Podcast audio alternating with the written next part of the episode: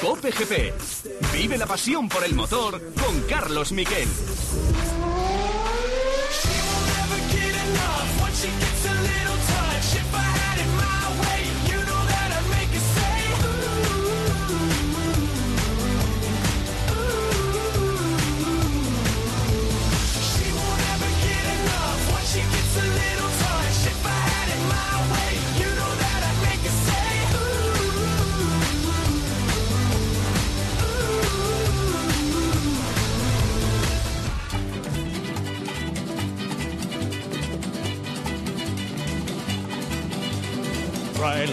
Light city, gonna set my soul, gonna set my soul on fire. Got a whole lot of money that's ready to burn, so get those stakes up higher. There's a thousand pretty And women. beyond thrilled to be with all of you tonight in the celebration and special announcement that Formula One racing is coming to Las Vegas. Viva Las Vegas.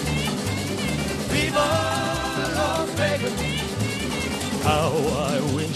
¿Qué tal? Buenas tardes, bienvenidos a Cope GP. Esta es la gran noticia que estaba guardando y que estaba trabajando en ella la Fórmula 1. Os la contamos hace ya semanas en eh, Cope, en el partidazo, que iba a volver a Las Vegas. ¿Vuelve por qué? Porque aunque una generación entera casi no la ha conocido, en el año 81 y 82 se corrió en Las Vegas en un parking del famoso Hotel César Palace. Y el hecho es que se va a volver y se va a volver con un trazado urbano en toda la franja de Las Vegas, donde están pues la, la Torre Eiffel, donde están algunos de los más importantes hoteles y casinos, es decir, todo el, eh, skyline famoso eh, de Las Vegas, que le llaman la franja, que es muy larga, va a coger unos 2 kilómetros de la franja, en total un circuito de 6,1 kilómetros de largo, que eh, se va a disputar de noche, carrera nocturna, es decir, con todos los neones de la ciudad del pecado, que es una auténtica preciosidad para el espectador americano. Va a ser en prime time, bueno, prime time tardío americano, porque va a ser a las 10 de la noche, hora de Las Vegas. Eso es la una de la mañana en Nueva York. No es una gran hora para Nueva York, pero sí permite que se pueda compaginar con la carrera en Europa. ¿Por qué? Porque a las 10 de la noche del sábado se cree que será, o quieren que sea, el sábado del fin de semana de Acción de Gracias, que en Estados Unidos es muy importante, hablaríamos del 25 de noviembre de 2023. Bueno, pues eh, se quiere que eh, en Europa sería a las 7 de la mañana, hora peninsular española. Es la gran noticia de la semana en la Fórmula 1, ese regreso de Las Vegas, de ese gran premio que se va a vivir tercero en Estados Unidos y que promete tener una gran audiencia. Eso sí, el circuito ya os aviso que no es nada especial. Eh, hemos visto ya una simulación hecha con R-Factor y es mucho tiempo a fondo, muy rápido, 340, más de 340 kilómetros por hora, pero se quiere conquistar el mercado americano y por eso se va a colocar esta carrera tercera en Estados Unidos de la temporada. La otra noticia es las causas de la avería del motor de Alonso, la bomba del agua del coche de Fernando Alonso, la bomba del agua. Eso provocó la rotura del motor, motor que no podrá usar este próximo fin de semana en el Gran Premio de Australia. Tendrá que estrenar un nuevo propulsor, el tercero en tres carreras. Y ahora enseguida en titulares os resumo esas motos que han visto ganar a un veterano de lujo del Mundial de MotoGP en su carrera 200, Alex Espargaró.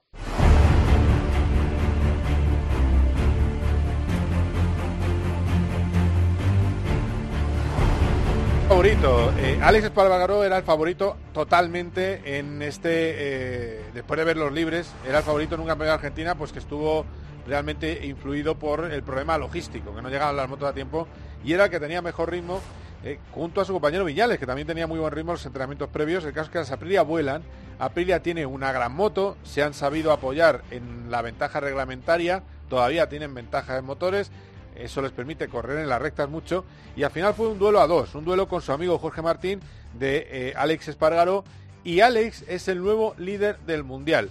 Así resumía la sensación de la carrera, una carrera muy emotiva que terminó con Alex Espargaró en lágrimas, eh, llorando, hablando con su mujer. Este es Alex Espargaró, el que decían que era el hermano de Paul, ahora a lo mejor puede que sea al revés. El caso es que el nuevo líder del mundial, hablando de lo que ha significado para él esta primera victoria suya, primera victoria de Aprilia.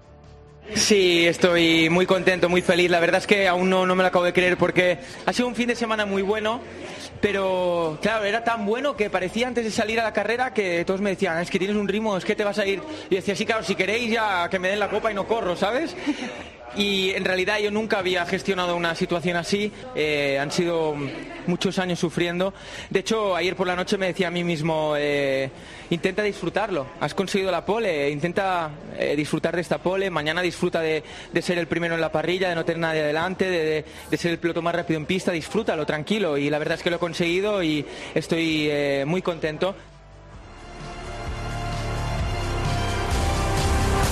Y es que estamos ante un currante de las motos, que estuvo durante mucho tiempo liderando la categoría de motos cliente. Bueno, eh, era el que ganaba en una categoría determinada, pero es verdad que no tenía, tiene podios, pero no tenía ninguna victoria y siempre ha ido en escuderías, bueno, pues normales. Nunca había ido en un equipo oficial. Pero Aprilia se ha hecho fuerte con la dirección de Máximo Rívola y tiene una moto que corre. Eso es un hecho. Y estos son carreras de motos, con lo cual él mismo, el propio Espargaró, no se descarta para el Mundial. Si el Mundial sigue tan loco como está, ¿por qué no? Puede ganar Espargaró, porque ahora mismo eh, en una carrera que ganó Espargaró, que por cierto, os recuerdo la clasificación, primero Alex Espargaró, segundo Jorge Martín, tercero Alex Rins, cuarto Joan Mir, es que parece el campeonato de España, cuatro primeros, cuatro españoles, quinto Bañaya, sexto Binder, séptimo Viñales, cuartararo Becechi Bastianini, hubo que lamentar la eh, caída de eh, Paul Espargaró cuando estaba luchando por el podio. En la decimoquinto lugar Alex Márquez, Raúl Fernández, debutante, decimos esto,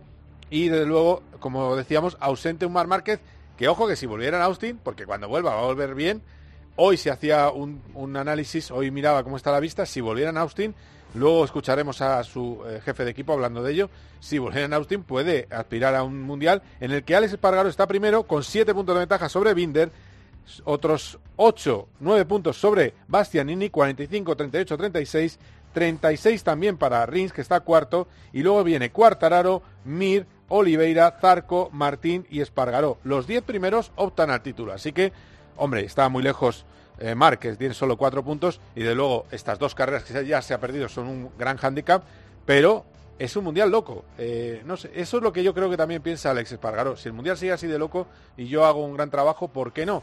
Le escuchamos en Dazón. No, no, no, no quiero que luego me tildan de que este es un chulo, no, ni mucho menos. No, no, hablaba de ganar el mundial. Es porque es verdad, o sea, no, no hablaba De, ganar el mundial. Queda mucho trabajo por hacer, pero la realidad es que han pasado tres carreras, he ganado una, casi cuarto en la otra, en agua noveno. Estamos ahí, es por méritos propios, nadie me ha regalado nada y estoy liderando el campeonato en la tercera carrera, así que falta mucho, pero, pero somos uno de los candidatos, eso es así, eh, más claro que el agua. Así que voy a seguir eh, con los pies en el suelo.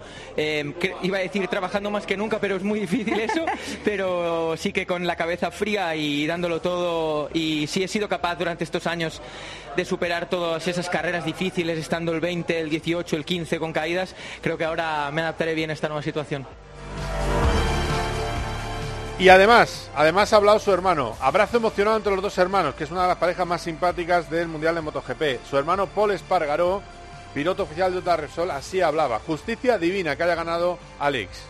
Sí, evidentemente, Alex es un tío muy luchador, que, trabaja muchísimo a su manera, siempre encima de la bicicleta, pero el caso es que él siempre focaliza siempre bueno, su trabajo como una prioridad y, al final pues que los resultados vengan para, para Alex es algo es justicia divina, ¿no? Y, estoy muy feliz por él y por todo el, por toda Aprilia, ¿no? Que al final estar en este mundo sin ganar nunca y sin conseguir podios es muy duro y a pesar de ello han seguido trabajando y, bueno, creyendo que, eso, es, posible. Pues eso es posible. Eh, Paul Espargaró estaba muy contento, hombre, disgustado por lo suyo, lógicamente. Eh, otro fin de semana muy difícil para Honda Repsol y además en el que no encontraron del todo el ritmo. Hizo una gran eh, calificación, salía cuarto, pero en carrera estaba muy incómodo. Todo el rato veía a Paul Espargaró que podía llegar al accidente. Y luego está lo de Martinator. Martinator fue la amenaza de la pole de Alex Espargaró y hizo una gran salida, unos primeros metros absolutamente siderales y todo el rato intentó tirar, eh, hacer ritmo, ritmo, ritmo. Al final yo creo que no tenía tanto neumático como el que tenía Alex, tenía un poquito menos de ritmo, no pudo ser, pero él está contento porque le considera su auténtico padrino en el Mundial de MotoGP. Sí, bueno, al final, mira, es una persona que me ha ayudado desde que era pequeño, desde que estoy en la Rookies, me llevaba a entrenar, me subía a su casa, me ha dado de comer, me ha dado de dormir, eh, me ha dado un techo, así que estoy súper contento, la verdad que cuando me ha pasado él no, no he dejado nada, o sea, he dado todo en la pista, pero está claro que iba en la pista, ya contento porque veía que no podía con él y digo, bueno, hago segundo, contento de que él sea el primero y que lo disfrute muchísimo. Seguro que hoy nos tomaremos una, buena cerveza juntos y, celebraremos juntos el podium de hoy. Y luego está el tercero. El tercero fue Ale Rins. Ya no os, meto, no os pongo de audio del cuarto porque ya estamos eh, rozando el. Yo me imagino que los extranjeros que ven el Mundial MotoGP deben sentirse un poco huérfanos. No está, no Valentino Rossi y Cuartararo. El hombre tiene entre 10 y 12 por hora menos que sus rivales en las rectas. Cada vez que viene un circuito con largas rectas sufre muchísimo. Ya veréis en Austin cómo la va a pasar el próximo fin de semana. Eh, bueno, pues hablaba de, eh, de Ale Rins. Rins cree que el problema fue su calificación del sábado. Si hubiera estado más adelante en parrilla, otro gallo hubiera cantado. Sí, la verdad que, muy feliz, muy feliz por él, la verdad que, se lo merece. Me hubiese gustado luchar con él, pero no me ha dado, no me ha dado pie, así que, nada, que, lo disfrute. Y luego está lo de Mar Márquez. Eh, bueno, hoy ya debe saber qué va a pasar, pero hasta mañana no habrá comunicado de qué, de qué pasa. A ver, si somos prudentes no debería estar en Austin, pero es verdad que lo de la vista, la dipopía es lo tienes o no lo tienes, es decir, o W o no W. No es como un músculo que hay pequeña molestia, no es como un hueso que no está del todo, no, no, esto es así. Entonces, ¿qué pasa? Que cuando vuelva va a estar físicamente bastante bien eh, y puede correr sin mucho problema. No lo sabemos todavía, pero Alberto Puig habló de su estado físico en Dazón y cree que no va a cambiar su estilo de pilotaje, que quizás deba mirar en algunos momentos, tener cuidado. Es un mundial, recordemos, en el que cada punto en pista vale mucho porque está abiertísimo. Nueve ocupantes distintos del podio en nueve en eh, tres carreras, es una auténtica locura. Eh, bueno, pues escuchamos a Alberto Puig en Dazón. Él tuvo el episodio este el otro día, si nos fijamos bien, las caídas fueron brutales, pero se había caído muchas veces antes y no le había pasado nada. Eh, tuvo este incidente creo que en el 2011 eh, y luego se pasó 10 años que no le pasó nada. O sea, no hay que pensar que cada vez que Mark se vaya a caer le vaya a pasar esto. Lo que pasa que sí es cierto que las caídas de Mandalika pues fueron brutales. La última, sobre todo, Carlos lo puede, imagino que también se quedó horrorizado de aquella caída. Todos hemos corrido, nos hemos caído todos y hemos visto muchas caídas. Y esa caída fue, fue realmente fea.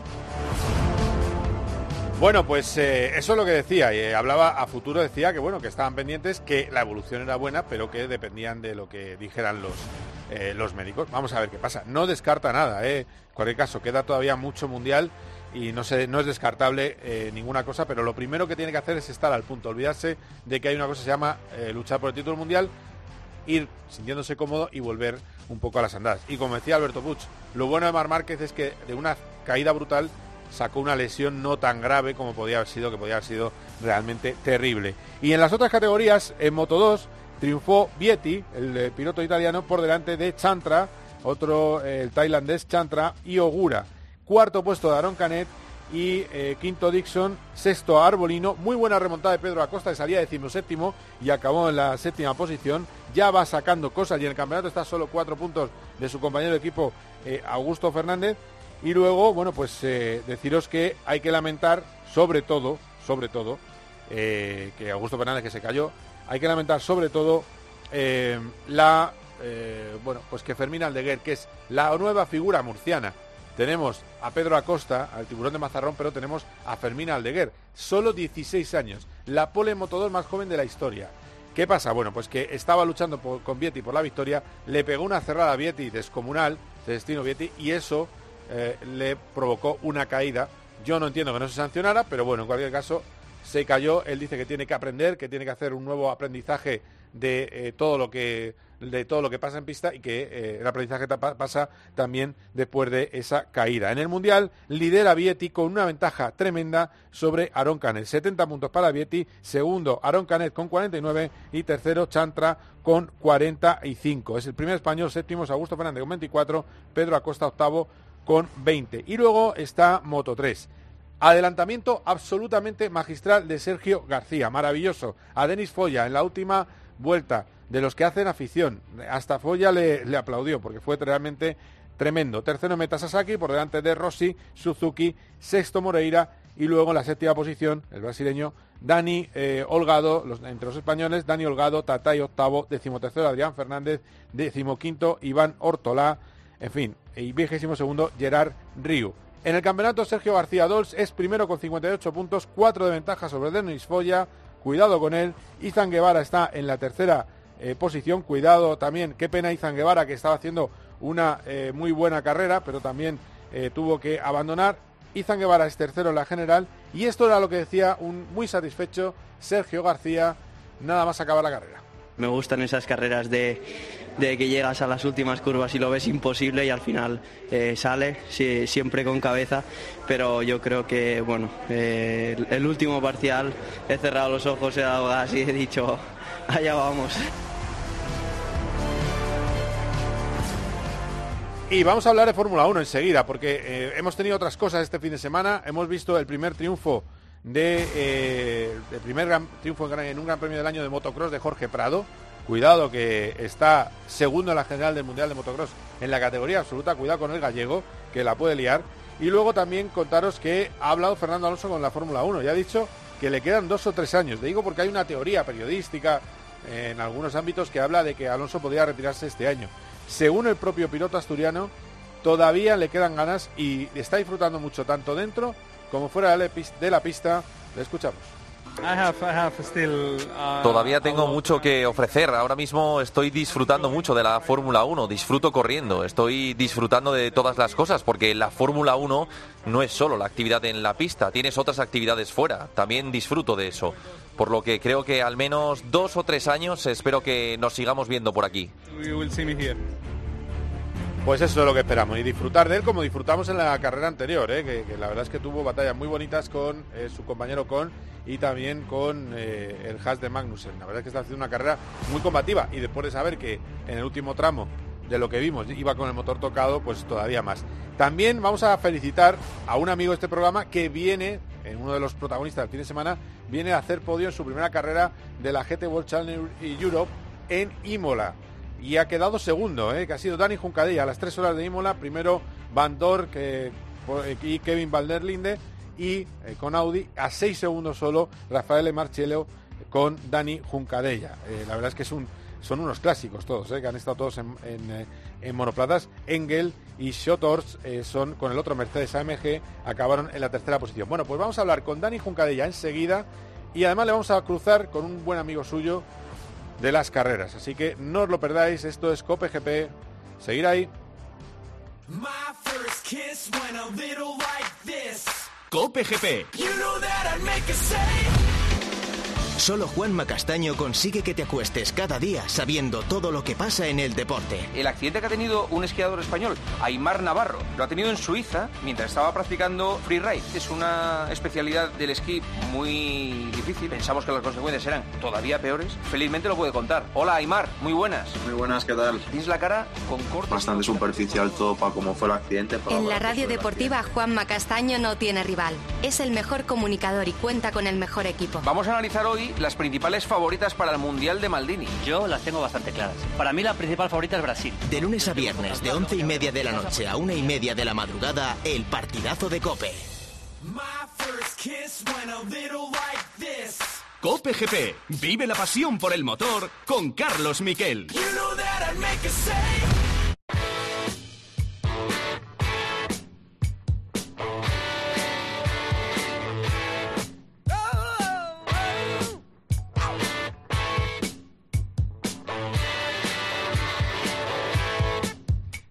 she stood in the street, smiling from her head to her feet. I said, hey, Hablamos eh, con el hombre podio. No hay nada como empezar un campeonato, campeonato importante de GTs, el, eh, el que era la, la antigua Black Paint, en la GT World Challenge, pues en el podio. Y qué poquito le faltó, estuvieron toda la carrera ahí batallando con el audio, al final no pudieron. Hola Dani Juncadilla, ¿cómo estás? ¿Qué pasa, Carlos? ¿Qué pasa? ¿Te pillo ya en casa o, o sigues ahí dando No, vueltas? qué va, qué va. Hombre, aquí no paramos. Esto de los GTs tiene algo bueno y malo. Eh, malo porque obviamente estás viajando mucho, que si no te encanta viajar, como es mi caso, que a mí lo que me gusta solo es correr, eh, pues te, te toca viajar, pero bueno, lo bueno que tiene es que corremos mucho, muchos circuitos, muchos campeonatos y nada, después de la carrera esta mañana he volado a Alemania y mañana y pasado tengo test del GT Masters, que es el campeonato alemán de GTs que corre también este año, así que estoy llegando a Schesleben un circuito en medio de la nada, pero muy divertido, la verdad. Así que nada, con ganas de, de probar en temporal de lluvia y nieve, que parece que viene. Ah, sí, bueno. Eh, eh, de todas maneras, hay mucha diferencia entre eh, tu Mercedes del GT Europe con el Mercedes de la, del GT Master o, o no? Tota- un total de cero diferencias. Ah, o sea, que es lo mismo. mismo- Ah. Sí, es el mismo coche, el mismo balance of performance. eh, es un poco todo lo mismo, so- si- es simplemente es con otro equipo y es un campeonato de carreras de una hora, dos carreras el fin de una hora en las que compartes el coche con un, con un compañero y te divides esas carreras. Así que bueno, es un poco un formato distinto, pero mismo tipo de campeonato con el mismo coche. Es más corta, ¿no? La, la carrera del GT Sí. Master. Es- Sí, la de GT World Challenge son carreras más endurance, eh, son cinco, eh, Imola, la que corrimos el fin de, Sí. Paul Ricard, Spa, Hockenheim y acabamos en Barcelona. Ah, muy bien, muy bien. Muy bien, estupendo, estupendo. Bueno, pues oye, enhorabuena lo primero. ¿Qué pasa? Que no había forma de meterle mano al Audi, ¿no? A, a Bueno, bueno, lo que pasó es que Imola es un circuito que es muy complicado adelantar, ya lo sabes, sobre todo eh, este campeonato corremos 52 coches, que es una auténtica barbaridad.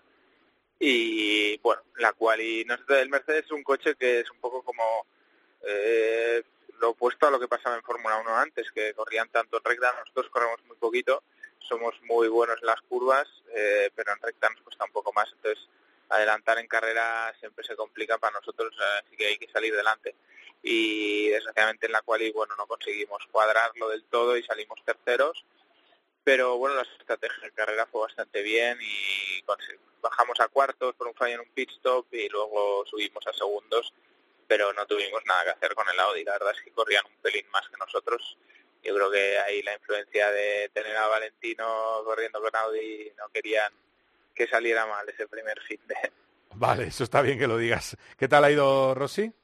Pues muy bien, eh, yo creo que ha sorprendido a muchos. Eh, yo me acuerdo vi su quali, eh, la quali que hizo, creo que se quedó a 1,1 segundos de- del mejor Audi y a 1,6 del primero.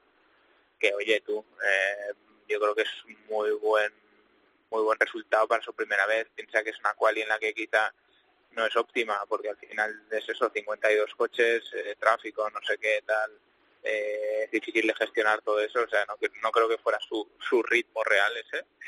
O sea, yo creo que aún, aún tiene, tiene algo más a Ah, día de hoy, bueno. pero bueno, pero bueno, siempre, al final esos, esas 6-7 décimas que le deben de faltar son las más complicadas de encontrar y bueno, eso, eso lo dirá el tiempo y lo dirá este año en su preparación, en, su, en lo, lo duro que trabaje. Estaba mirando a ver en qué puesto ha acabado eh, Valentino. Mm, No, no lo veo yo por aquí. eh, Bueno, o es tuvieron que que, abandonar. eh, Tuvo, tuvo, no, lo que tuvo, tuvo un percance en la carrera justo Valentino, porque en la parada en box es suya cuando él tenía que parar para dar el relevo a su compañero en el último stint, se pasó el, la, el box, se pasó de largo, entonces tuvo que pasar por el pit lane decidió hacer un drive-thru propio.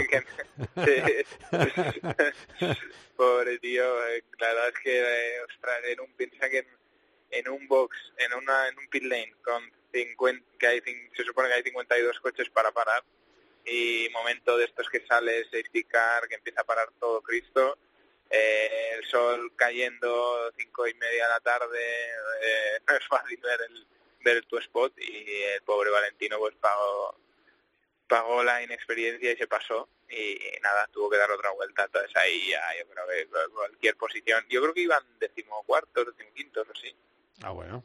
bueno. así que bueno, Sí, ha, ha terminado, ha terminado el top 20, eh, veo, leo por aquí. Sí, Ah, sí, pues mira. El top 20, eh, eh, sí, ha habido, fíjate, hay piezas solo Bueno. de Valentino, es lo que tiene esto, claro.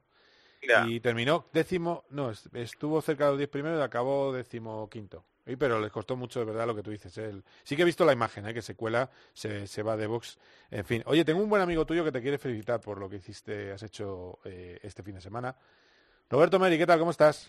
¿Cómo estamos? Oye, Dani, enhorabuena, ¿eh? Me alegro mucho por ese podio. Qué esperaba menos de ti. Gracias. Hombre, sí me así gusta. como Carlos sí que esperaba menos, yo no. Carlos siempre es muy negativo, pero Muy negativo. Yo, yo confiaba en ti, sabía que, que mínimo podio, Teto siempre ha confiado. Siempre. máximo victoria. Siempre, siempre. Siempre que os tengo juntos, recuerdo el día ese que os chocaste y nada más salir. Eh, Sí, no, Eh, qué mal lo hizo Dani, eh, tío. ¿Cómo, eh, cómo, cómo giró contra mí el tío? He- hemos tenido nuestros más y nuestros menos, pero yo tengo que decir que yo siempre, siempre me acordaré que Teto, cuando yo gané en Macao, que corríamos juntos, el tío que se quedó ahí se retiró y eh, en aquella época éramos chavalines, o sea, tu compañero de equipo era al primer tío al que querías destrozar si hacía falta. Eh, el tío estaba ahí en la, en la- cuando llegué a, a la, a la- a la meta, a box, eh, estaba todo el equipo y él también estaba ahí para felicitarme, o sea que sí, sí, no me olvidaré. Es que, ¿sabes lo que pasa, Roberto? Que Dani es, es un valor seguro. Esto es como, sabes que siempre lo va a hacer bien. Es Sí. que no, no, no desentona nunca. O sea, nunca dices, sí. qué desastre le ha Bueno. salido, tal, se, han, se ha empotrado Bueno, contra un muro, no sé qué. Bueno, bueno, Teto tiene alguna historieta mía en lluvia, en Austria, que yo creo que en alguna sí que todos hemos desentonado alguna vez. Claro, hombre, es humano, somos humanos. Sois humanos, bueno, eso está bien, eso está bien. Qué bonitos piques teníais, es verdad, en la, en la F3. Hay que recordar que aquella carrera que ganas de maravilla en Macao, que es una barbaridad, que es, es un granito en tu carrera, Dani. El único eh, español. salía el único español que ha ganado en eh, efectivamente en Macao, que es una pasada de circuito, eh, salía desde la pole eh, Roberto, de que al final, eh, bueno, pues eh, ganaste tú. O sea, hay que decir que teníamos dos bazas, tampoco ibas, había- estabas tú muy mal clasificado en la salida. No recuerdo, a quinto me parece, ¿no? Eh, Es ¿no? sexto, Sexto, sexto. ¿ves?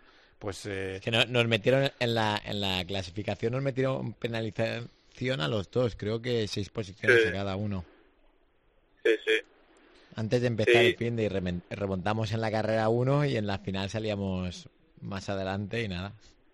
Ah, Sí, bueno, de todas maneras, eh, la verdad es que los dos, yo, yo soy amigo de buenos pilotos y los dos sois muy buenos. Eh, de todas maneras, de, de lo próximo, eh, Dani, que me has di- ¿cuándo vuelves a correr? Porque tienes los test y vuelves a correr.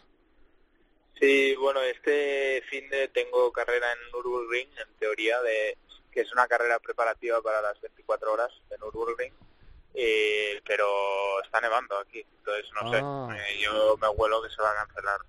Creo que iba a ir, que a esa carrera iba Andy. Andy, sí, sí, sí, sí, Andy está corriendo todo el programa de Nürburgring con Valkenhorst, equipo de BMW, y sí, bueno, es que esta, a ver, esta es la carrera del año, yo ya te digo, es la leche. Ya, ya, ya. Bueno, pues ya nos sigas informando. Eh, ¿Has visto últimamente, has estado últimamente con tu amigo o has hablado con él en, en esas carreras que pegáis con tu amigo eh, Verstappen o no?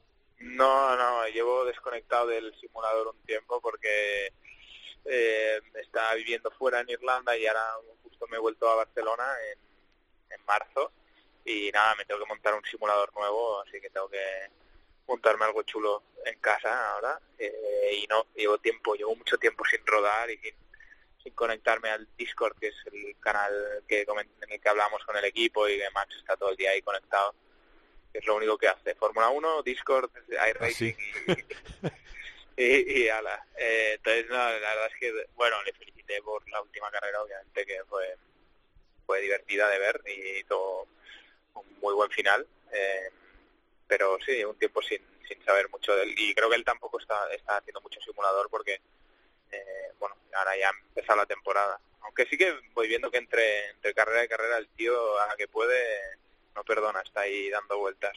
Tremendo. Eh, de todas maneras, os lanzo la pregunta a los dos, ya que os tengo aquí. Y ahora enseguida, como lo tengo al teléfono, pues les pediré a Dani. Pero eh, la pregunta que os lanzo es, ¿el otro día ganó en Jeddah Red Bull o ganó Verstappen?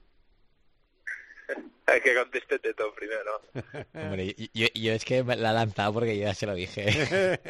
claro. Yo para mí ganó Verstappen porque calentó las ruedas muy bien. En, o sea, fue pudo mantener temperatura de ruedas, cosas que creo que Leclerc no, no pudo hacerlo con el Virtual Safety Car. Y también esas primeras vueltas eh, tiró muy muy fuerte. O sea, cuando ves la carrera ves que el tío va tirando con todo detrás de, de Leclerc. O sea, va arriesgando como si fuera quali cada vuelta. Entonces, para mí, eso lo gana Verstappen, porque es capaz de adelantar y, y aunque le costó, Leclerc tengo que decir que me sorprendió porque jugó con él, pero, pero el tío al final le, adelanta y gana la carrera.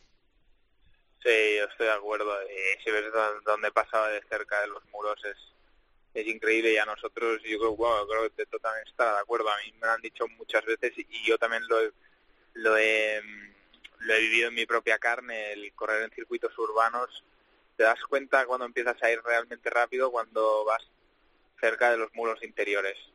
Que eh, muros de fuera mucha gente sabe tocarlos y algunos tocar los demás, pero el muro de dentro ahí es cuando realmente estás afinando, cuando vas rozando el, muro interior y se ve Verstappen un par de veces pasar al lado de algunos muros en los que ves que incluso tiñe un poco el neumático, la parte exterior del neumático de, de polvillo, de que está pasando por un sitio que es que no ha pasado nadie casi todo el fin de semana, ¿sabes? Y ahí es cuando ves que están afinando de verdad. Y bueno, a ver, no sé, yo creo que eh, ganar a Red Bull o Verstappen, a mí me da un poco lo mismo. Yo creo que eh, pinta que va a ser una temporada muy divertida con estos dos cocos ahí meneando la cola y bueno y con y con los segundos en discordia que se habla menos y siempre se, se les deja un poco de lava a Sainz y a Pérez pero o sea si no si no se hubiera puesto cuesta arriba la carrera con el virtual y demás eh, ojo que en teoría Pérez eh, hubiera ganado la carrera Es que esa es, Sainz va a estar ahí esa es otra. Bueno, de todas maneras yo creo que Checo con la dura... De todas maneras, a ver, la gente... Explicarme los dos. ¿Por qué Checo Pérez tiene ese ritmo al principio que en realidad yo tampoco veía tan sobrado a Leclerc detrás? Eh, estamos hablando, hombre, lo tenía 2,5, 2,4, pero tampoco era... eh, no sé, no, no sé qué acaba, acababa de pegar. ¿Y por qué cuando está cuarto corre mucho menos? Es decir, ¿tanto complica la vida el tener el aire sucio, el estar detrás de, de un coche? E- yo creo que en ese circuito no complicaba tanto, pero es yo creo que es un poco ya la desine- que de- se desanimó y, y no consigue calentar bien las ruedas. Eh, le costaría un poco volver a entrar en carrera, coger ritmo después de ir primero, claro, caes a cuarto y dices, "Buah, ahora como adelanto a, a, a Verstappen, a Leclerc y a Carlos. Claro, Claro. es que se te hace cuesta arriba la carrera. El tema, para mí el error de Pérez, si me preguntas, es no haber abierto más gap al principio de carrera, por eso le meten en boxes porque se pensaban que Leclerc iba a entrar y entonces para defender la posición, digamos el liderato, eh, lo tienen que entrar y para mí pierde la carrera por no abrir más hueco y tener ahí un, una vuelta de, ¿sabes? Digamos de para que no te hagan el, el, el overcut. Claro, para que no paren una vuelta más tarde. ¿Tú estás de acuerdo? ¿Es un poco de motivación Sí. o hay un motivo técnico, tú crees? No, 100%. Yo iba a decir eso mismo, que... O sea, eh, si lo pones en perspectiva, es una situación única la que tiene Pérez. Es su primera pole en tantos años, eh, con el compañero de equipo que es en teoría el favorito de la escudería saliendo cuarto, que dices, bueno, es que no lo tengo segundo, que si fallo la salida ya me toca quedar. Eh, salgo primero, tengo dos Ferraris detrás que los puedo mantener detrás quizá y en un circuito que sobre el papel si haces el hueco del DRS eh, al menos más de un segundo y, y encima el Red Bull que corre un poco más en recta pues tienes una carrera relativamente no no no sencilla nunca es fácil ganar pero pero la tienes muy cuesta abajo para ti o la tienes eh, muy bien encarada y que te pase eso pues, por la razón que sea eh, también estoy de acuerdo yo no yo no leí tanto la carrera como Teto porque tampoco no las seguí al detalle tanto, pero pero tiene que ser muy frustrante, ¿eh? Aunque seas muy fuerte mentalmente, tiene que ser muy duro ver que eres el único que te has visto muy perjudicado por por el eh, virtual safety y, y, es, es, es perder una oportunidad, o sea, sabes que es que ni, ni, ni que seas un superhumano de cuarto a primero no vas a vol- o no sé si se quedó cuarto o tercero, tercero o cuarto que tuvo que dejar pasar a Sainz Sí, cuarto, sí. eh, nah, eso, eso, no, eso es mala suerte, o sea, pobre tío, o sea, sinceramente. Oye, eh, a ver, de todas las reflexiones del otro día, la, otra que me llama la atención, eh, ¿recibió su castigo Leclerc al centrarse tanto en Carlos en la salida y propiciar que adelantara Verstappen a, Sainz? Eh, Os recuerdo que la rincona contra la valla y luego, bueno, la rincona contra el muro, le cierra el camino y luego en la también le bloquea en la, en la curva 1 y 2. Eh, al final, castigo divino, pierde la victoria. Yo, yo, yo no creo que se centrase en Carlos, yo creo que se centró más en Max, y- en, en- en Pérez, ¿no? En intentar adelantar a Pérez o a Max o defender de Max. Y, y casualmente Carlos estaba en esa posición, no, yo no creo que lo, que lo hiciera posta, eh, sinceramente. Así como hay veces que te digo que sí, el año pasado, eh, creo que fue, él estaba haciendo lo suyo y se concentró en lo suyo y Carlos estaba por ahí, entonces pues claro, el otro salió penalizado. Sí, yo me perdí la salida, pero bueno, la vi repetida y opino igual que Teto, no creo que no creo que fuera algo premeditado ni de, bloquear a Sainz o sea. Obviamente tú no, no quieres que te pase nadie en la salida, pero pero estoy seguro de que él tenía la mira puesta en, en pasar a Pérez. Bueno, pues a ver, a ver qué pasa con esto. Eh, Dani, de todas maneras, eh, ya termino contigo y ahora sigo con, eh, con Roberto. Carlos tiene que apretar un poco, ¿eh? Vaya, vaya comienzo de año que ha tenido eh, Leclerc, ¿no? Tiene que, es verdad que no está tan lejos, está a 12 puntos, pero tiene que elevar un poco la apuesta, ¿no? Bueno, oye, a ver, eh, yo creo que hay veces que hay ciertos pilotos que cuando el coche no tiene el potencial de, ser campeón del mundo, quizá les falta un poco de hambre o algo de intensidad, no lo sé, ¿eh? desde fuera mi impresión. Creo que Carlos el año pasado hizo un año muy bueno por encima de las expectativas de muchísima gente, incluso las mías. Em, pero este año tenemos un Ferrari que a día de hoy es, el coche a batir y para yo a Leclerc lo pongo no lo pongo al nivel de Verstappen porque creo que Verstappen es único pero yo creo que Leclerc es que, es que estamos hablando de los dos tres mejores del mundo Eh, y yo he visto muchas críticas al inicio de temporada de Carlos y yo creo que no es justo o sea que estamos hablando de los dos tres mejores del mundo y Carlos está mm, un pelín por detrás ha empezado el año un pelín por detrás o sea, yo firmaba mañana estar ahí en esa posición, ¿eh? O sea, yo y todos, vamos. Entonces, yo creo que hay que darle darle tiempo, ver, la temporada es larga. eh, obviamente, eh, pues el otro ha empezado un poco más, un poco más, un poco mejor y eso puede que parezca como desmotivante de cara a Carlos y que parece que esté un paso enorme por detrás. Se habla mucho de, no, es que el ritmo de carrera, tal pero dejemos que pase la temporada, dejemos que haya carreras entren dudas, ¿eh? Leclerc no, no, no creo que, que vaya a tener una A ver. Ah. y está, está relativamente cerca Carlos a día de hoy, entonces eh, ya veremos. Carlos yo lo veo muy seguro de sí mismo y él es consciente que tiene que, que mejorar algunas cosas, le falta un pelín para estar al nivel de Leclerc, pero es ese, es ese poquito que le falta para estar al, al nivel de los dos mejores del mundo, es que no, es que no hay otra. Bueno, Dani, que muchísimas gracias, que, que espero que haya carrera este fin de, ¿eh? y que te deje el temporal y dale duro ahí en el TESA, en el Orsleven. Así que, así que nada, estamos en contacto. Cuídate mucho, ¿eh? Venga, un abrazo. Un abrazo, Dani. Venga, un abrazo. Que vaya bien. Chao, chao. Eh, bueno, pues después de un amigo, Roberto, eh, lo de Carlos, te la pregunto a ti. Hay que, hay que, yo creo que eso, en realidad, si sale delante de, de Charles, va a tener un ritmo bueno también en carrera. Yo, por ejemplo, el otro día sí que vi un ritmo en carrera de Carlos mejor que en Bahrein. En Bahrein sí que la cosa era un poco regular, pero Sí, a ver, lo de Carlos, yo creo que no hay que ser negativo para nada, te explico por qué. Porque si realmente eh, en las qualis él estaba eh, como Leclerc, le ha faltado el último intento las dos veces de la Q3, le ha faltado una décima. claro. Pues que en el- la Q2 le ha ganado Leclerc las dos veces, en la Q3 el primer intento le ha ganado Leclerc las dos veces, y, y nada, y le falta ahí una décima o incluso a veces menos de una décima, ¿no? Entonces, eh, sabes tú perfectamente una décima es muy poco, en coches es mucho y es muy poco a la vez. O sea, una décima es, tienes ritmo, puedes mejorarla 100%. El- lo preocupante sería que le pasase como le pasaba a Felipe Massa con Fernando Alonso o Kimi Raikkonen contra Fernando Alonso, ¿no? Que ahí no estábamos hablando de una décima. Ahí hablábamos de muchas veces 3, 4, 5, a veces 6. sí, una burrada, sí. Entonces, claro, ahí estás fuera, pero es que estando una décima, esa décima, yo estoy convencido, conociendo a Carlos lo que lo conozco, que, que es muy trabajador, que la conseguirá sacar, incluso más. Y estoy seguro que Carlos va a ir a más, como hemos visto de Bahrein a, la siguiente carrera, ¿no? Eh, ha mejorado. Y yo creo que esta mejora va a ser continua hasta que llegue el día que esté como Leclerc y, y llegue el día que le va a ganar. Y estoy seguro. Lo que me da miedo es que es que, Que no le dejen. ¿no? Exacto, que llegue tarde este, que, que le cueste un poquito de más eh, y que llegue tarde y que ya esté el equipo centrado con el otro piloto.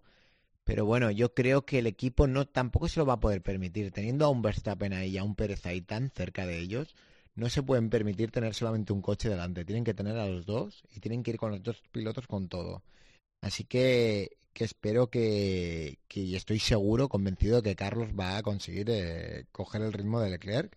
Y ya la última carrera, como tú has dicho, es que ya estaba muchísimo más parejo, o había muy poca diferencia. Sí, sí, había muy poca. Eh, hubo un percance en carrera que yo no entendí, pero bueno, es verdad que le pilló en mala zona, perdió cuatro segundos de golpe con el, con el safety virtual. A ver, yo tengo la teoría, yo sé que hay un delta, yo, yo sé, vamos a ver, mi experiencia en carreras es que hay gente que eh, el delta lo apura más que otros.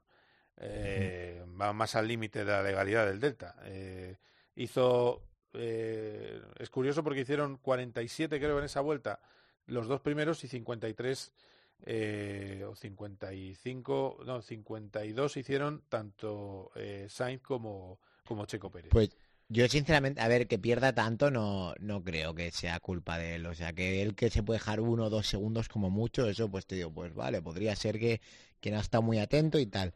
Pero sí que debe de haber algo mal, digamos, en el sistema, porque digamos que es injusto, porque, porque claro, depende de dónde te pille, eh, te hace perder tiempo, ¿no? Digamos.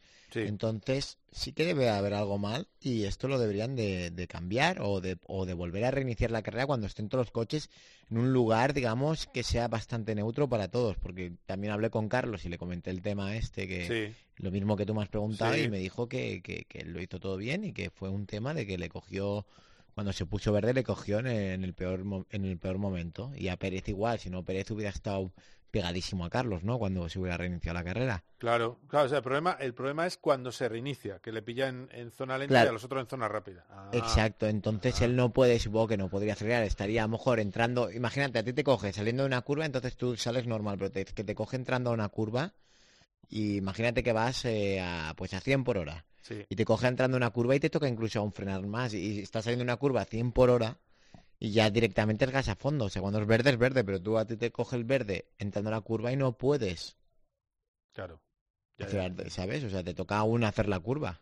Entonces yo creo que debió ser algo así, que le debió entrar, eh, eh, coger entrando en una curva lenta o algo así. Ah, bueno, pues eso es bueno saberlo. La otra, la otra cuestión fue el director de carrera, eh, el muy, el muy idolatrado y que tú conoces bien, eh, Freitas, que, eh, que no, no le dijo que se quitara a, a Checo Pérez hasta después de que se fue el safety car. Tuvo 10 minutos para decidir, pero bueno, eh, que devolviera la posición, con lo cual eso también hubiera ayudado a Carlos. Es que Carlos termina 7 segundos con todas las mamonadas que hicieron, con perdón, eh, los dos pilotos de delante para evitar el DRS, la línea de DRS, que por cierto se está hablando de cambiar esa, que no volver a ver ese tipo de peleas, eh, con todo lo que hicieron y todo el tiempo que perdieron en su batalla, mm, hubiera acabado bastante más cerca entre las dos cosas, entre el safety y lo del director de carrera y, y Checo. Yo creo que hubiera podido terminar a, a tres segundos o así. Sí, pero bueno. sí, incluso pelear por, por, sinceramente, por el segundo, por el segundo puesto, primero, porque aquellos dos, no es lo mismo pelear con un tío pegado que con un tío a nueve segundos. Entonces, claro, la carrera cambia completamente. Claro. ¿Sabes? Bueno, voy, voy, acabando contigo. Eh, lo de tres motores en tres carreras de Alpine, pero solo en uno de los coches también. Es que estas cosas, eh, tremendo, ¿eh? Sí, la verdad que parece que no, que la fiabilidad de Alpine no, no está muy en el sitio, porque es lo que tú dices, ¿no? Ahora ya van por el tercero y llevamos tres carreras y no es buena señal, ¿no? Así que a ver si pueden encontrar un poquito lo que pasó, porque el otro día perdieron puntos súper importantes, eh, porque para Alpine creo que Fernando hubiera terminado el sexto, ¿no? Si no me Sí, equivoco. sexto, sí, sí, sí. Y, y tenía todas las papeletas para terminar el sexto, ya que no existía degradación, ya que tenía un buen ritmo Fernando, hizo una gran carrera. Y perder una sexta posición y, y, claro, eran dos coches en los puntos es, e- es un error, o sea, digamos, es un fallo grave para Alpine. No se pueden permitir per- eh, permitir perder sextas posiciones. A ver, ha dicho Loren Rossi, yo te pido, te pido como comentarista, como hombre de carreras, que ya está arreglado, que esto está arreglado para la próxima carrera. No sé si da tiempo eh, una configuración de bomba del agua, arreglarla eh, de una carrera a otra, porque dice además, dice, no, pero no es un problema del motor, lo que pasa es que la bomba del agua está dentro del motor. Entonces el motor lo hemos perdido porque estaba, está sellado y ya para nosotros como si lo hubiéramos perdido. No, el motor se, eh, se destrozó. A ver, ¿esto se puede arreglar así tan rápido? Se puede buscar una solución, luego cuando hayas buscado la solución tienes que mirar que la solución funcione. Claro, tú, Tú crees, pues, ellos realmente, ellos parten, eh, digamos que ellos parten a la cuando diseñan el coche y se piensan que va a ir todo perfecto, sinceramente, es porque lo han diseñado así a posta para que funcione todo perfecto. Entonces lo meten en pista y dicen, uy, pues tenemos este problema, este problema, este problema. Entonces tienen que buscar soluciones para esos problemas. Entonces buscan las soluciones, oye, la prueban la solución, que funciona, perfecto, que no funciona, pues hay que seguir trabajando. Entonces, yo creo que lo que han hecho es buscar una solución, que están obviamente con los dedos cruzados para que funcione, y habrá que ver si realmente funciona. Va a poder usar el motor nuevo para calificación y carrera. Eh, bueno, pues complicado, complicado. Evidentemente va a penalizar este año. Es verdad que cuando le sueltan un poco, corre ¿eh? el motor Renault, no, no está mal. Cuando le sueltan la, la cuerda que soltaron en calificación, no iba mal del todo. Pero bueno, vamos a ver qué, qué pasa. Es el cuarto equipo en constructores, manda narices, ¿eh? Sí, lo- sí, es que... hicieron buena Sí. realmente el fin de semana de el fin de semana del otro día ahí en, en Arabia Saudí fue muy bueno para Alpine o sea mejor de lo que realmente esperábamos después de los test y después de Bahrein Eh, metieron los dos coches en la Q3 eh, Fer- Fernando y Esteban eran el primer coche detrás de, Mer- de Ferrari De los tres más y fuertes, sí. Mercedes Sí. entonces yo creo que no que no pinta mal la cosa para ellos o sea no pinta mal a ver no no es esto que que es un coche para hacer podiums, obviamente, pero a lo mejor es un coche para, para estar entre, entre el 6 y el 10 continuamente. No sé si has hecho en el simulador el circuito nuevo de Melbourne, que vamos a estrenar este fin de semana, que se cargan la chicane, la, la 6, esa Sí. no va a estar. ¿Ah, lo has podido hacer? Eh, lo he hecho en bicicleta porque justo cuando corrí ahí en Melbourne, o sea, estuve en Australia, como bien sabes, el año pasado. Es verdad. Y estaba ya hecho el circuito cuando fui ahí con la, fui, estuve unos días en Melbourne y salí con la bicicleta por ahí y me pegué la vuelta al circuito y, y ya estaba el nuevo hecho. Ah, ¿y qué tal? Muy rápido. No, bien. eh, creo que va a haber más oportunidades de adelantar, que era un poco lo que nos faltaba en Australia.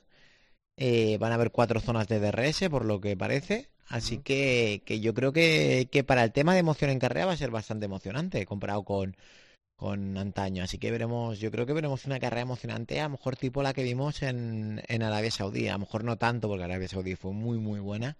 Pero sí como un circuito normal, ¿no? Que, que hay bastantes posibilidades de adelantar, cosa que antes no había. Eh, ¿Red Bull o Ferrari?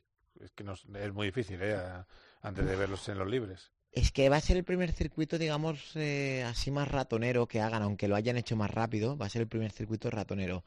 Así que hay que ver cómo funciona. Yo diría que a lo mejor Ferrari un poquito mejor. Por la tracción, ¿no? Eh, yo creo por Sí, por tema de, de carga parece que tienen mejor paso por curva, eh, Red Bull parece que corre más en recta, así que yo creo que es un circuito que va a fa- favorecer a Ferrari ya que no la velocidad punta no es una cosa ahí en Melbourne escandalosa como a lo mejor eran los otros circuitos. Bueno, pues a ver qué pasa. Gracias por el repaso. Eh, a ver si tenemos que correr pronto. A lo mejor allí con los canguros incluso. O sea que, no sé, tú, tú me dirás, otra vez con los canguros. Otra vez, otra vez, sí, sí. Que ver, ibas muy bien, estabas ahí en los podios. eh, Sí, sí, estamos para ganar campeonato, solamente que en la última carrera sacaron bandera roja y, y- y dieron la mitad de puntos, si no lo hubiera ganado. Ahí, ahí. Bueno, ya me, ya no se lo diciendo, ¿eh? pero bueno, que por ahí va- van a ir las cosas. Lo siguiente de Roberto Meri, que ya sabéis que en todo lo que corre, menos en Fórmula 1 y las 24 horas de Mans, subes siempre al podio. Eso es tu carrera deportiva, que yo sepa. ¿Has Sí, visto sí. cómo te tengo, eh? Como estoy, sí que soy tu manager. controlado. Eh, sí, sí, soy tu manager en la sombra. La gente no lo sabe, pero es así. Eh, bueno, gracias Teto. Un abrazo. vosotros, un abrazo. Que vaya bien, quedaos aquí porque vamos a hablar ya de las otras noticias del fin de semana y os voy a contar alguna cosita porque he hablado hoy con el gran Nani Roma. My first kiss went a little like this. Cope GP. You know Paco González, Pepe Domingo Castaño y Manolo Lama lo dan todo. Lo auténtico. En el deporte. Lo distinto. En el entretenimiento. Lo bueno. En la información. Bueno, estamos en el Ecuador de la segunda parte. Paco González, Pepe Domingo Castaño y Manolo Lama. Tiempo de juego. Los número uno del deporte. My first kiss went a little. Cope GP. Vive la pasión por el motor con Carlos Miquel.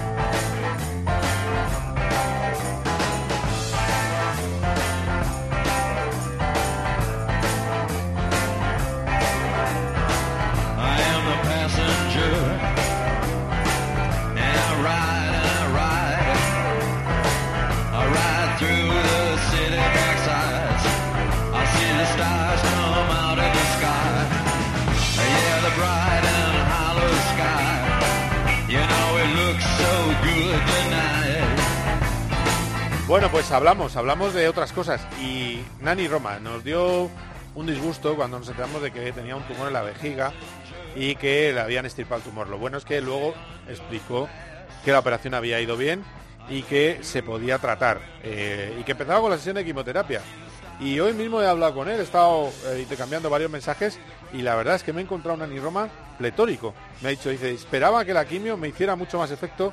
Yo ya le he bromeado, digo, es que tú eres muy grande y también eh, los rayos de la quimio a ti poca cosa.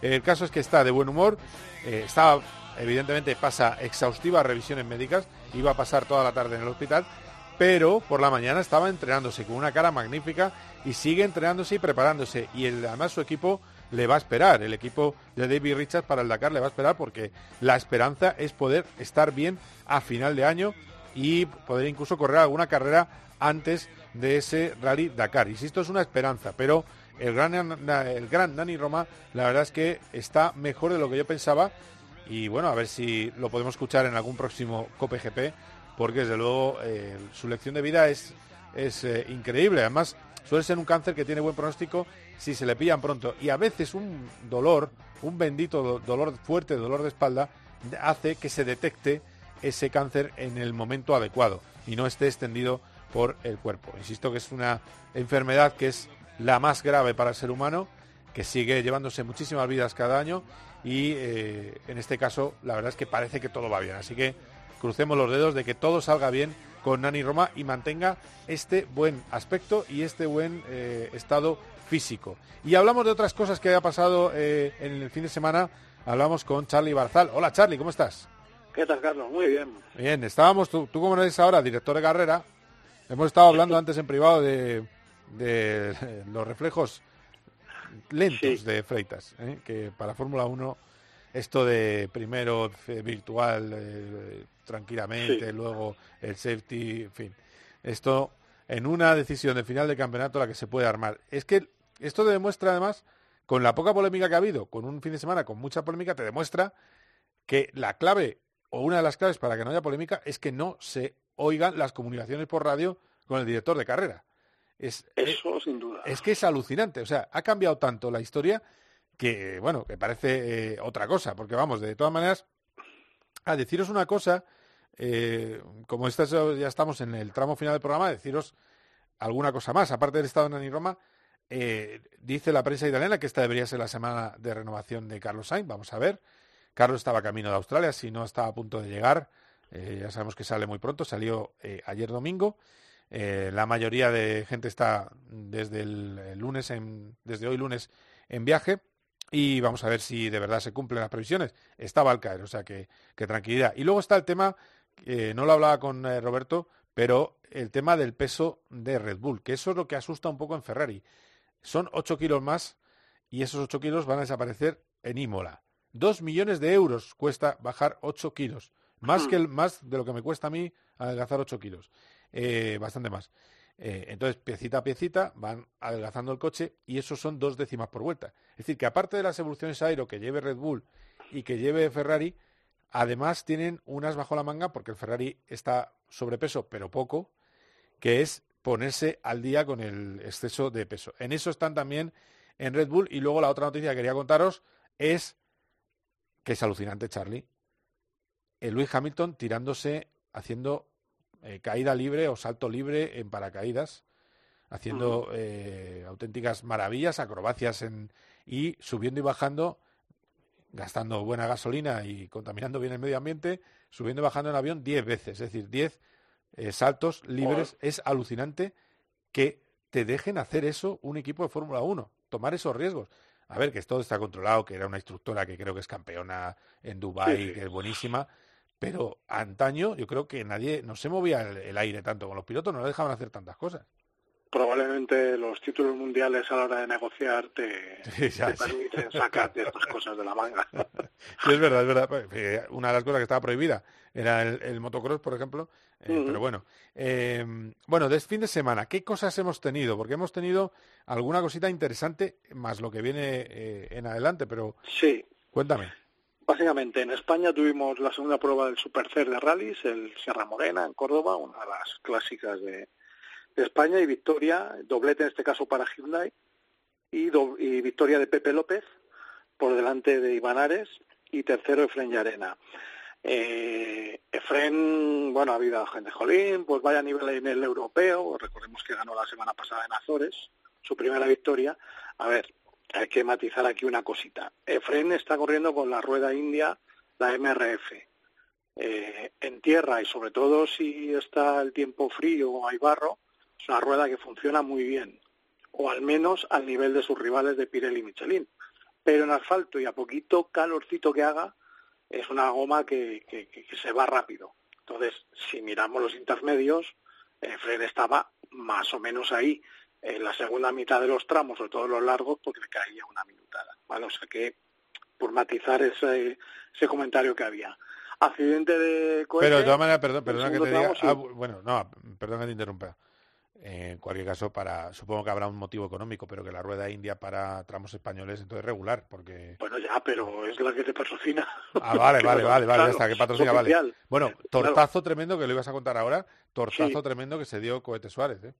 Sí, bueno, es un, es un problema que tiene Córdoba, por ejemplo, que no te perdona casi ninguna salida de pista porque rápidamente tienes o una oliva muy cerca o en este caso pues un, un aliviadero entre dos lados de la carretera y se fue un poquito largo y cuando ya estaba volviendo pues encontró con ese, ese borde de hormigón y, y reventó la, toda la parte delantera derecha del coche y además volcó. Así que bueno, en fin, oye, pues cosas de cosas de los rallies, ¿qué le vamos a hacer? Así que, ya digo, victoria de Pepe López, Iván Ares segundo y Efren Llarena tercero. Vale. Luego tuvimos en Imola, Sí, eh, El- eh, el, el GT World Challenge. He hablado con Dani, ¿eh? has hablado con Dani, a vale, sí, pues sí. te ha contado lo que hay. Sí, me ha contado, Y- me ha dicho, me ha dicho una cosa muy divertida que te gustará a ¿Qué ti. te ha dicho? Que Audi parece que tenía un plus con esto de la llegada de Rossi. Anda, todos los Audi, ¿no? Anda, ¿eh? Anda. Atiza. ¿eh? ¿Qué cosas? ¿Qué cosa? bueno, y luego cuéntame algo más, sí. Se notaba, se notaba que iba mejor. Eh, tuvimos Mundial de Motocross en Portugal con muy buena actuación de Jorge Prado, que fue primero y segundo en las, en las dos mangas. Así que eh, ahora mismo lidera el Mundial Team Geyser con 186 puntos y Jorge el segundo con 165. El tercero es Massin Renault con 144. O sea que está a nada, a un punto, ¿no? Me parece. No, dos no, puntos. a 21, a 21. Ah, 21, te- es que te he entendido mal, vale. 186, 165. Vale, vale, 21. Pero 21 no es nada, ¿eh? Que son tres mangas por fin de semana, si Eh, no me equivoco, ¿no? Son Dos, dos, puntúan dos, mangas, pero puntúan bueno, dos, bueno, pero la está. puntuación es más o menos como la de la de la Fórmula 1, 25, Ah, bueno. 22, 20, 18, un poquito un poquito más apretada en, en los puestos, pero bueno, eh, cualquier hay- eh, Jorge tiene una mala una mala manga en Italia de que fue séptimo, octavo, que somos solo 14 puntos.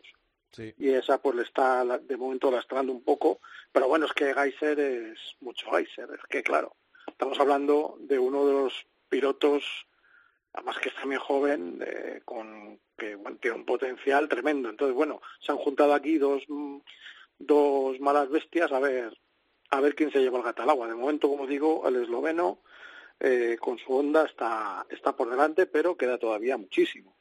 Bueno, Quedan bueno. como 20 citas todavía, o sea que Vale, y pronto tenemos a... Bueno, Alex Palou está hoy entrenando Sí. en Barber y le vamos a tener pronto en pista otra vez, ¿no? Sí, eh, Barber es la siguiente prueba después de la que tenemos este fin de semana en Long Beach. Long Beach es el Mónaco de la, de la Indy. Y bueno, pues a ver qué tal se le da a Alex. Necesita un poquito, vamos, necesita lo que, lo que hizo en la primera prueba en San Petersburgo, que es estar luchando por, como mínimo por el podio, estar ahí arriba. Y luego, pues sobre todo lo que decimos, regularidad, regularidad, regularidad, porque es como se gana el campeonato de la, de la Indy. Sí, efectivamente. El otro día es verdad que sacó sacó un sexto que, que Sacó sabía petróleo, gloria, sí. sí. Porque era un día que era un sitio malísimo y al final las cosas eran eh, muy complicadas. Eh, bueno, Charlie, pues nada, eh, completo fin de semana de motor que vamos a tener este fin de semana. Tendremos esa carrera eh, de la, por supuesto, esa carrera de Alex Palou en Estados Unidos, de la IndyCar, y tendremos motos, coches por la mañana, de a las 7 de la Sí. mañana, y motos por la tarde-noche. Gracias, Charlie, ha sido un placer como siempre. Un abrazo. Muy bien, hasta luego, todos los oyentes.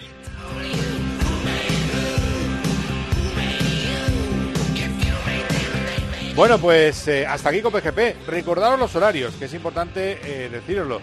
7 de la mañana, esa carrera del Gran Premio de Australia. Eh, tengo que ver ahora, ahora os diré al final de- del programa exactamente el, el horario de la calificación, creo que es la misma, pero bueno, en cualquier caso os lo, os lo digo enseguida. Y luego, el tema más curioso es, eh, mira, lo voy a decir ya, ahora mismo. Tengo la carrera a las 7 y la calificación a las 8 de la mañana, ¿eh? Es un poquito más tarde. El que ya no esté despierto a las 8 de la mañana el sábado es que tiene un problema. Pero bueno, la carrera de 7 a 9 y después lo que vamos a tener por la tarde es el Gran Premio de las Américas en Austin. Apuntar los horarios. 6 y 20, carrera de Moto 2. Las 8 de la tarde, carrera de MotoGP. Será un poco antes de la carrera, porque la que se va a retrasar será la carrera de Moto 3, que será a las 9 y media de la noche.